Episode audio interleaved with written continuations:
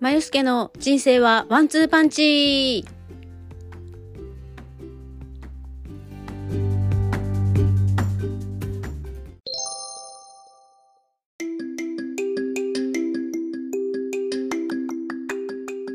こんばんは、まゆすけです、えー、本日はですね、ちょっと遅くなりまして夜の更新になりました。え、本当は、えー、昨日母の四十九日の、えー、満願日っていうのかな？満願料っていうのかな？になりました。で、えー、それについての1週間こういうことをやりましたとかこんなこと初めて知りましたみたいなことをね、えー、お話ししようと思ってたんですがちょっと予定を変更変更しまして、えー、私のお仕事関係のお話をしようかなと思います。で実はですね今日遅くなった原因としては、えー、金曜日通常お休み1週間に1回のお休みの日にしているんですが今日と明日に、えー銀座の方東京の銀座の方のホテルでピラティスフェスタ2022というのをえー、開催されています。で、私ちょっとこの母のね、えー、母が亡くなってバタバタしていて、えー、予約の方をしていなかったのと、あとまあお仕事関係がお休みするのがね、難しい時期に、えー、しっかりと確認したっていう感じだったので、えー、オンラインの方で参加をする、えー、申し込みをしまして、オンラインとアーカイブ、え、見ることになっています。で今日ね当日で、え、まあ予定がいろいろ入れていたのでそこをこう避けながら、えー、レッスンの方に参加させていただいて今日は3つだけ参加しました。で、えーまあ、キャシー・コーリーっていうねピラティス館の上の方のトップの方の方と、えー、なぎさんという方と桜井さんという方のクラスを受けたんですが、えー、なんかねちょっと私すごく反省していてあの全部において感動がすごくあるんですね。毎回素晴らしい先生方のレッスンをオンラインでも受けられて、えー、まあこれがね、コロナ禍においての唯一の利点だったのかなっていうふうに思うぐらい海外の先生のレッスンをオンラインで日本にいながら受けられたりする時代になってそこは良かった点かなって思いました。もちろんいろいろねあの大変なことになった方もいると思うのであの大喜びではないですけれどもそういう利点もあったなっていうふうに思います。で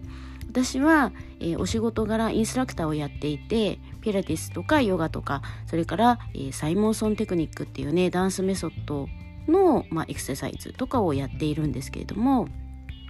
よくありがちなのが、まあ、ヨガとかピラティスとか、まあ、サイモンソンはねもう唯一無二のサイモンソンリン・サイモンソンが作ったメソッドなのであの文系っていうのがないんですけれども、えー、ピラティスとかヨガっていうのはいろんな流派があったりとかして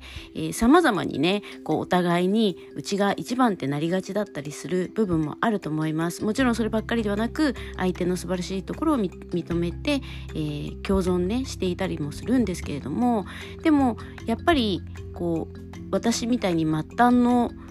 ものっていうのは学んだことをこう自分の中で消化して自分なりの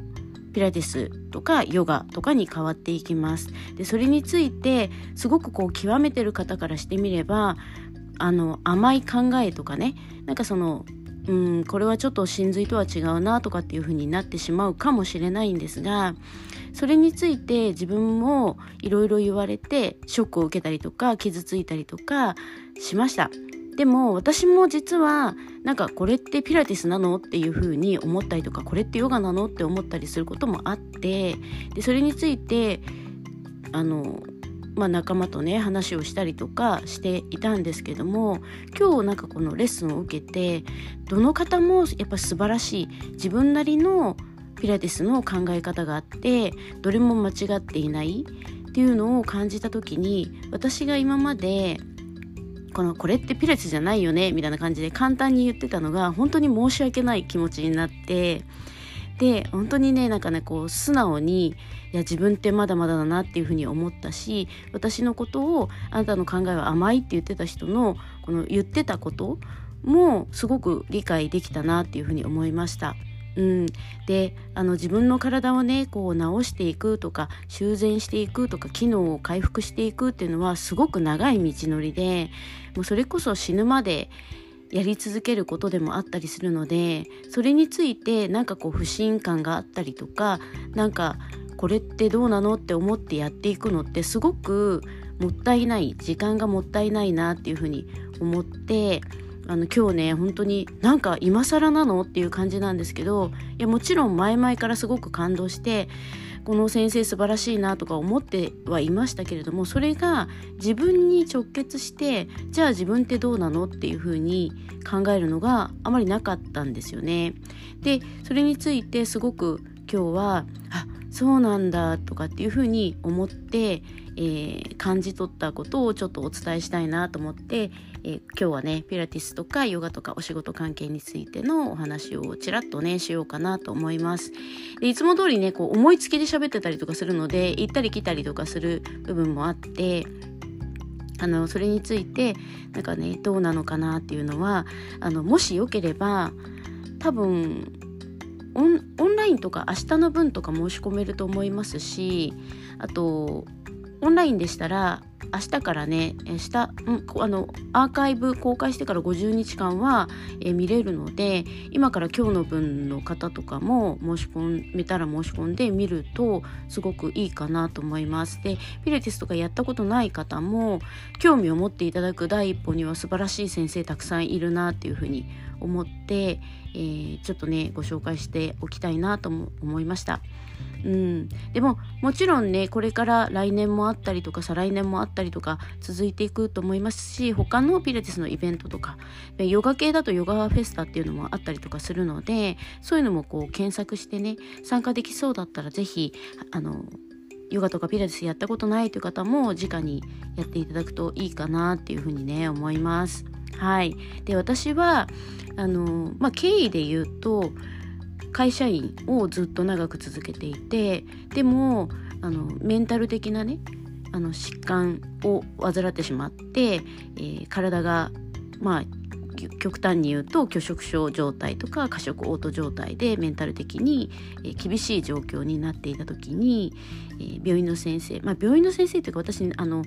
精神科とかそういうとこに行ったわけではなくて内科の先生に、えっと、今の状態だとまず筋肉がまるっきりない状態まで痩せてしまっているので普通に運動すると危険ですっていうふうに、まあ、心臓に負担かかるしっていうのででまずは、えー、水中で歩くところから始めてくださいということで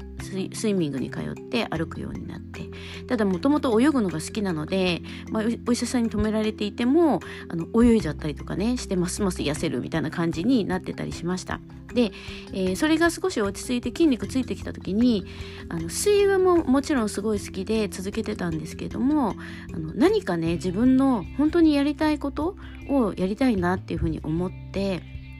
で子供の時からあのバレエとかダンスに憧れていたのであのジャズダンスのスタジオを探して行き始めました。で実はそこの先生はヨガとか全面的に否定的な先生であの昔の考えねもう今から多分30年近く前の考え方だったのでまだそのピラティスとかヨガがこう体に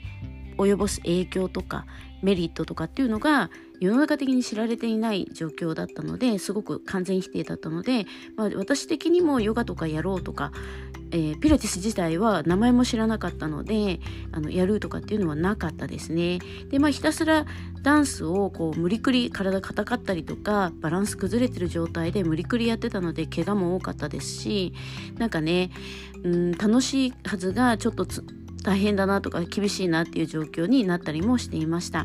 でそこからこう数年経ちまして会社の方でもいろいろこうまたねメンタル的に厳しいなっていう状況が入ってきたので、えー、36歳の時にえ思い切って会社を辞めましてで本当は英語の勉強をして翻訳家とかお家でできる仕事をしたいなと思って、えー、アメリカの方に行ったんですけどももともとお芝居とか好きだったんでブロードウェイとかね、まあ、ニューヨークの方に住んだのでブロードウェイを週1とかで頑張ってお金やりくりして見たりとかして、えー、いたんですね。でダンスも、えー、体を動かす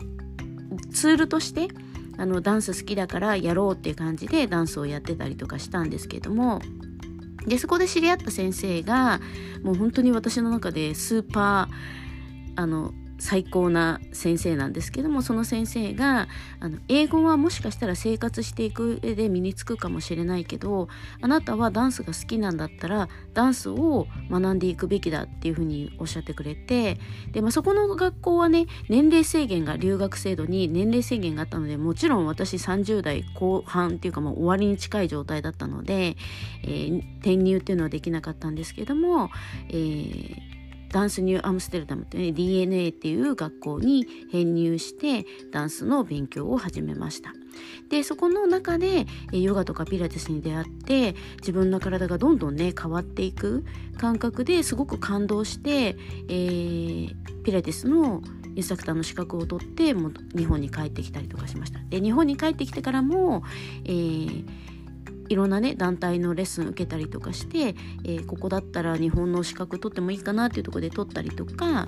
えー、しましたねであの数年前はオーストラリアの、まあ、ディプロマっていうね国家資格の方もチャレンジさせてもらってそこでも多くを学んで今に至ってるわけなんですね。で自分でさえも本当にさまざまなインストラクターの先生あの海外の先生や日本の先生含めていろんな先生に出会ってその中のミックスが自分であって、え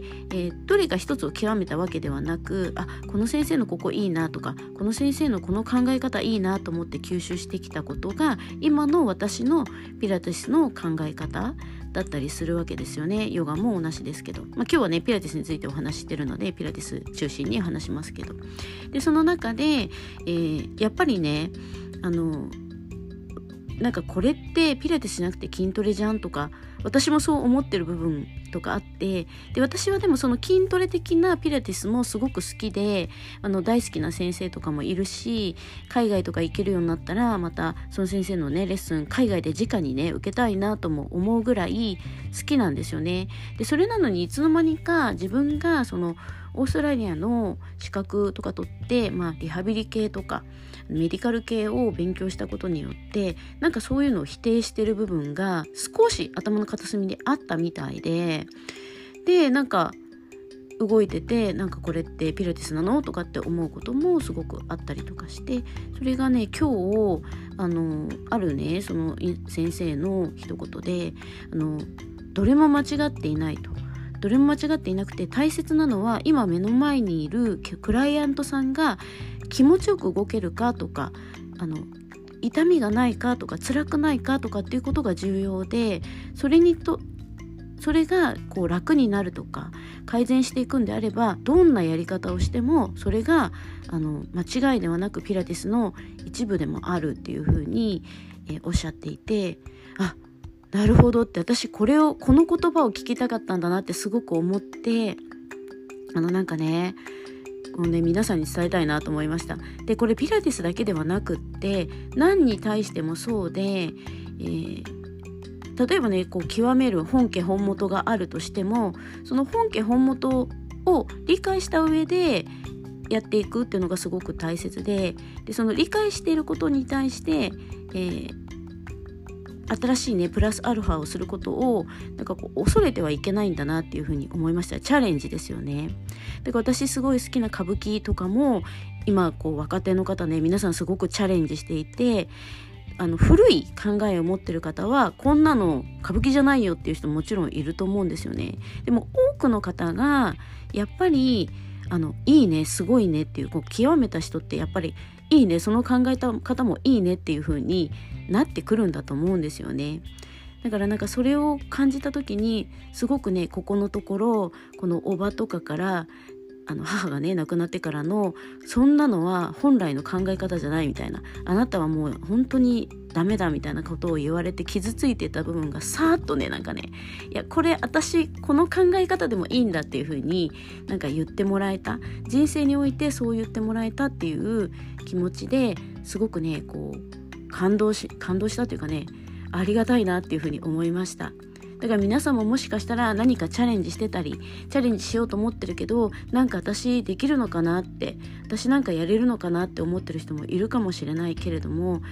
どれでも何でもチャレンジしてみて失敗から学ぶことってすごくいっぱいあったりしますので是非ねチャレンジしてほしいなと思いました。はい。ということでまた今日も尻滅裂な感じでお話ししましたけれども今日も遅い時間で、えー、これからちょっと私は今日一日ほとんど何も食べずにいろいろやってたのでちょっとだけご飯を食べて、えー、大好きなねゲームをしようかなと思っています。はい。ということで皆さん今週末3連休でしたけれどもあとね明日明後日もしよかったらピラティスの方も、えー、調べてみてピラティスバサ2022をちょっともし受けるチャンスがあったらね受けていただけるといいなと思います。ではまた来週